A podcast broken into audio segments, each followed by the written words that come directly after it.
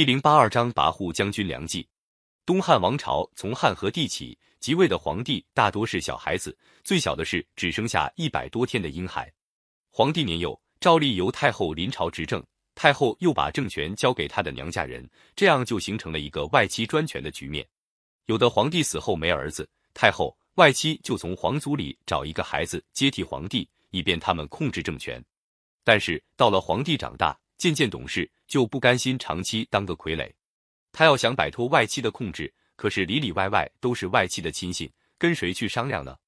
只有一些宦官每天在皇帝身边伺候，结果皇帝只好依靠宦官的力量扑灭外戚的势力，这样外戚的权力就转到宦官手里。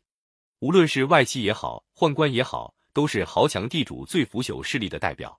外戚和宦官两大集团互相争夺，轮流把持着朝政。东汉的政治就越来越腐败了。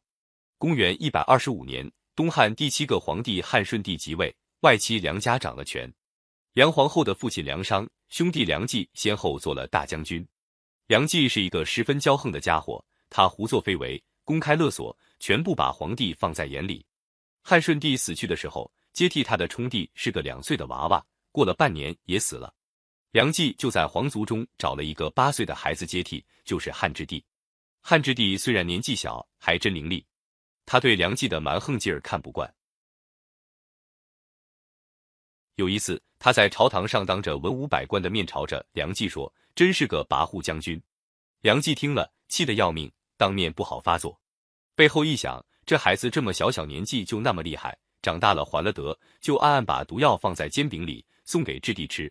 汉质帝哪儿知道饼里有毒，吃了饼，马上觉得肚子不舒服。他叫内侍把太尉李固叫进来。李固看见他十分难受的样子，问他是怎么回事。质帝说：“刚刚吃了饼，只觉得肚子难过，嘴里发干，想喝点水。”梁冀在旁边连忙说：“不，不能喝，喝了水就要呕吐。”梁冀的话还没说完，这个八岁的孩子已经倒在地上，滚了几滚，断了气。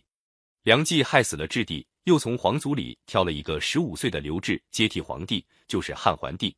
汉桓帝即位后，梁皇后成了梁太后，朝政权落在梁冀手里，梁冀更加飞扬跋扈。他为了自己享受，盖了不少高楼大厦，把洛阳近郊的民田都霸占下来，作为梁家的私人花园，里面亭台楼阁应有尽有。他爱养兔子，在河南城西造了一个兔院，命令各地交纳兔子。他还在兔子身上烙上记号，谁要是伤害梁家兔院里兔子的，就犯死罪。有个西域到洛阳来的商人，不知道这个禁令，打死了一只兔子。为了这件案子，竟株连了十多个人，丢了性命。梁冀把几千个良家子女抓来作为奴婢，把这种奴婢称作自卖人，意思就是说他们都是自愿卖给梁家的。他还派人去调查有钱的人家，把富人抓来，随便给他一个罪名，叫他拿出钱来赎罪，出钱少的就办死罪。有个叫孙奋的人很有钱财。梁冀送给他一匹马，向他借钱五千万。孙奋被他逼得没办法，给了他三千万。梁冀冒了火了，他吩咐官府把孙奋抓去，诬说孙奋的母亲是他们家逃出来的奴婢，偷去大量珍珠、金子，都要追还。孙奋不肯承认，就被官府活活打死，财产全给没收了。梁冀这样无法无天的掌了将近二十年大权，最后跟汉桓帝也闹起矛盾来。